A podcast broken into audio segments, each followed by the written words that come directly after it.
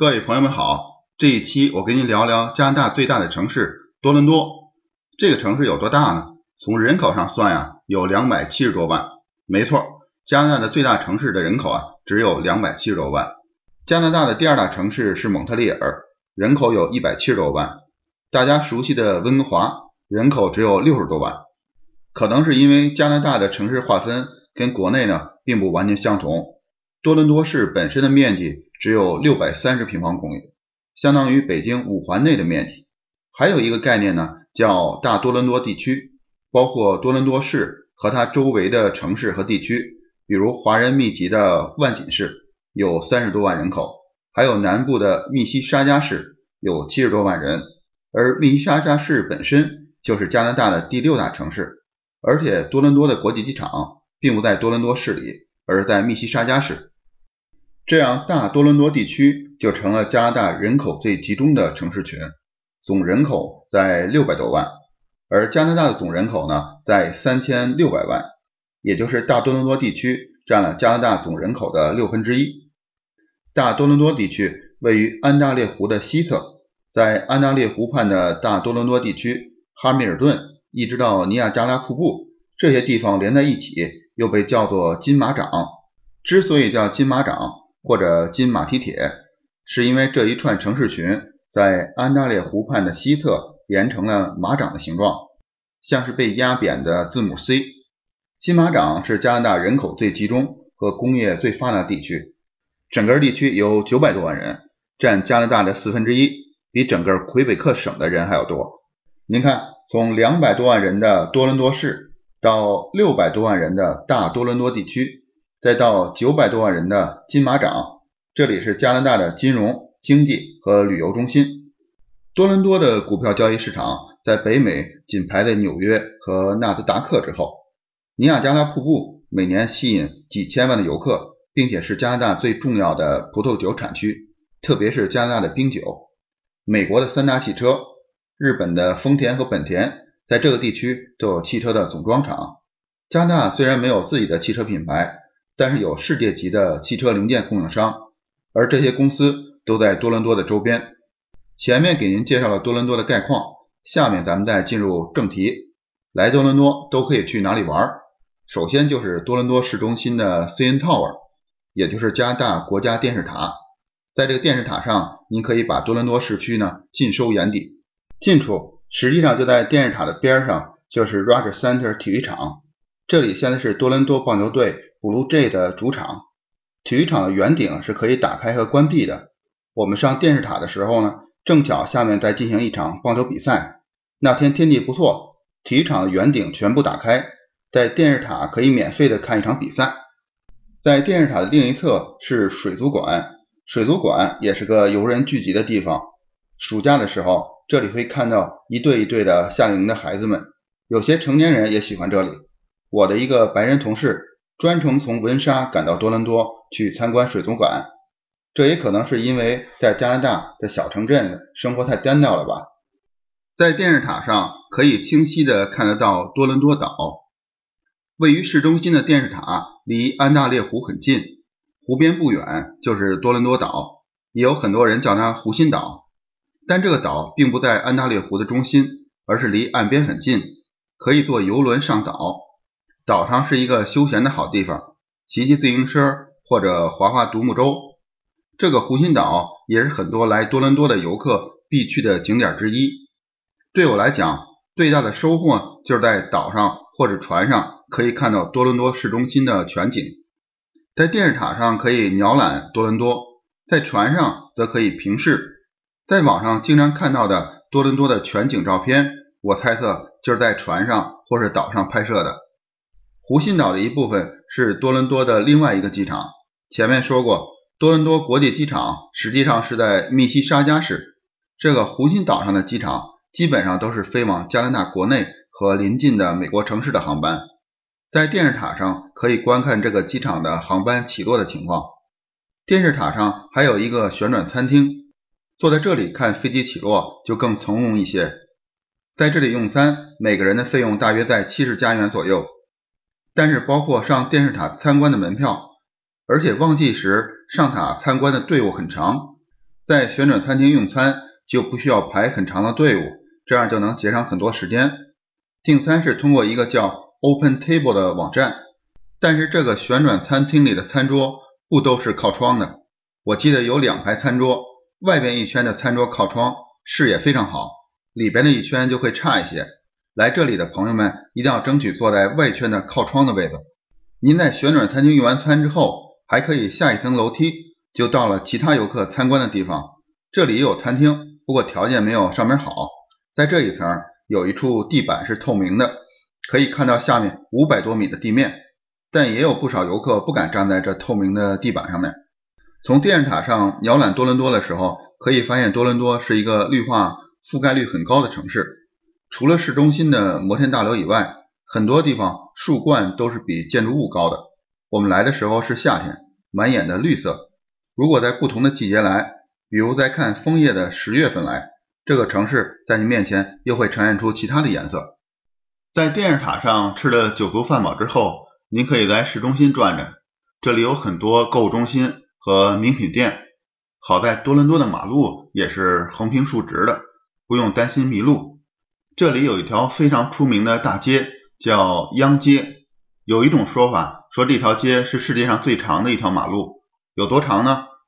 吉尼斯世界纪录上的记载是一千八百九十六公里，从多伦多的市中心一直到和曼尼托巴省的交界处。但是这种说法后来被更正过来，吉斯尼也把这条记录给取消了，因为这一千八百九十六公里是由央街和十一号高速连接在一起的共同长路。但是央街是从一七九四年就开始动工的，当时的。英国管辖下的现在的加拿大地区的首都呢，还是现在的尼亚加拉湖畔小镇 Niagara on the Lake。因为有潜在的来自南方的美国的威胁，计划呢把首都转移到现在的多伦多，并建设了这条央街，目的呢是方便新的首都和北方的交通。现在的加拿大的首都在渥太华，这是在1857年。由当时的维多利亚女王确定下来的，因为当时的加拿大主要有英语区的安大略省和法语区的魁北克省组成，女王没有选择安省的多伦多或者是魁省的蒙特利尔或魁北克城，而是选择了在这两个省中间的小城渥太华。您在市中心游览的时候，一定要来市政厅前面的广场来看看，广场前面有一个水池。我们在两千一三年第一次来的时候，水池前摆放了一圈的十二个雕像，就是咱们中国的十二生肖。虽然后来就没有看到过，但还是喜欢来这里。女儿喜欢在这里喂面包给鸟儿们吃，以前不知道，总是肆无忌惮的给各种鸟儿喂食。后来在温莎的河边看到过一个提示牌，给鸟儿喂食是不被允许的，因为咱们人类的食物。并不利于小鸟的健康，以后我们就不敢随便给小鸟面包吃了。这个现代建筑形式的市政厅是多伦多历史上的第四个市政厅，东边呢就是它的前任多伦多的第三任市政厅。这个老市政厅是在1899年完工的，是当时在整个北美洲最宏伟的建筑。据说需要的石头是用火车运过来的，把所有的火车连在一起。要有九英里，也就是将近十五公里长。老市政厅当时同时是市政府，也是法院。现在市政府搬到旁边的新的建筑里了，这里呢还是法院的所在地。不论是外观还是内部的装饰，这个老市政厅都是一个艺术品。最开心的是，它是对访客开放的。走上台阶，推开厚重的大门，通过一道安全检查，您就可以来里边参观了。千万不要错过这里，可以在里边悠闲的坐在长椅上，让走了一天的双脚放松一下。在新市政厅的后面，紧挨着的就是多伦多大学所属的一个酒店，我们还在这里住过一晚。这里离美国驻多伦多的领事馆非常近，我们来这里办美国签证，办理签证的大厅比北京要小很多，而且有椅子可以坐在里面等着。气氛呢，也比在北京的美国大使馆的签证大厅相对轻松很多。咱们中国的领事馆也在附近，至今呢我还没有机会进去过，估计以后呢总会有机会的。多伦多大学的这个酒店房间内部条件一般，但是在市中心属于性价比很高的。楼下的自助餐厅很像学校的食堂，很多学生年纪的年轻人，还有不少学生的家长，不知道他们是交流来的国际学生，还是短时间来参观的。多伦多大学和在蒙特利尔的麦吉尔大学是加拿大的顶尖大学，还有就是在温哥华的不列颠哥伦比亚大学。特斯拉的老板马斯克是从皇后大学毕业的，皇后大学在前面的三所大学后面。排名第四，在安大略省的金士顿，是在从多伦多去蒙特利尔的路上。多伦多大学是我们这些做家长的华人对孩子的期望。我对加拿大考大学的制度还不了解，等熟悉以后再跟您聊。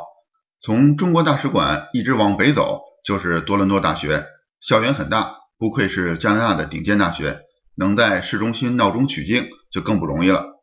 从中国领事馆向西走不远就是唐人街，这里有很多的中餐厅和中药店。对于住在小城温莎的我们，来多伦多最大的诱惑呢就是中餐。在多伦多可以吃到地道的中餐，但不一定非要来市中心的唐人街。我所了解的多伦多市中心基本上就是这样了。不过对于任何一个城市，新鲜的事物总是层出不穷，等待咱们去体验。还有很多地方我们还没有去过，比如安大略皇家博物馆、艺术博物馆，还有一个城堡叫做卡萨罗马，我们倒是去过，也是多伦多市很有代表性的建筑。这个城堡也有一百多年的历史了，据说经常出现在影视剧里，比如电影《X 战警》，同时也是非常受欢迎的拍婚纱照的场所。带着孩子的朋友们有时间还可以去安省科技博物馆。这里是带孩子打发时间的好地方，很容易就可以消耗掉半天到一天的时间，孩子也开心，大人也轻松，而且是科技博物馆，还让家长们觉得一天过得很有意义。不过学到多少东西也很难说，但开心倒是实实在在的。记得一位台湾的学者曾经说过，逛博物馆不如踏踏实实的在家里看书，尤其是我们这样走马观花的游客，行色匆匆的看看。能留在心里的实在太少。不过说回来，每到一个地方，还是忍不住挑个博物馆去看看，就当让孩子和自己都开开眼界。如果你想体会一下多伦多的多元文化，还可以到多伦多北边的万锦市来逛逛。万锦市有大约三十三万人，在加拿大排名第十六位。我的印象中，多伦多北部的万锦已经代替了东部的士嘉堡，成为华人聚居的社区。我们在两千一三年短登加拿大的时候就住在这里，马路上大多是华人的面孔。一次在路上打听怎么换乘公共汽车，车站上等车的都是华人，很方便的就打听出来。进了这里的大统华超市，琳琅满目的中国食品，恍惚间还以为回到了国内。大都百是华人开的百货商场，海尔洗衣机、高压锅，只有您想不到的，没有您买不到的。商场写字楼上都是中文的标识广告。我到一个写字楼里翻译驾照，大楼楼顶上有新东方的广告。从大厅的公司列表里可以看出，这里都是华人开的公司。到了翻译公司，前台接待了两个小姑娘，用中文聊得正欢。这里还有个地方叫太古广场，简直就是一个中国小商品市场，需要的东西应有尽有。逛累了，还可以到楼上去吃点羊肉串。太古商场附近有很多好吃的中餐厅，有个餐厅竟然叫天上人间，是个规模很大的自助餐厅。我没有机会去过北京的天上人间，竟然在这里，在天上人间吃到了水煮鱼。咱们华人要是住在这里，和住在国内没有什么区别。我家呢，要是住在万锦，我爸妈来的时候就比住在温莎方便多了，去超市买菜。去饭馆吃饭，用普通话呢就可以畅通无阻了。没事出来遛弯，就可以碰上很多老年人唠唠家常。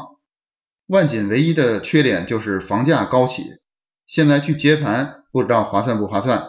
据说也有那里的华人趁着高房价把房子卖掉套现，来到温莎换一套更大、更新、更气派的房子，银行账户里还留着大笔存款可以养老。多伦多西南方向的密西沙加市的房价就相对更亲民一些。虽然没有多伦多的拥挤，市中心也是现代和繁华，其中两座摩天大楼非常显眼。它们的中文名字叫梦露大厦，但英文本来叫 Absolute World，不知道为什么中文非要叫梦露大厦。但这两座大厦扭曲的外形确实是挺梦幻的，而它的设计师是咱们中国人马岩松，这梦露大厦就是他的成名作。多伦多就跟您聊到这里了，我猜您听我说完之后还有更多想了解的地方，欢迎您提问、评论、点赞、转发。谢谢您的支持，咱们下期再聚。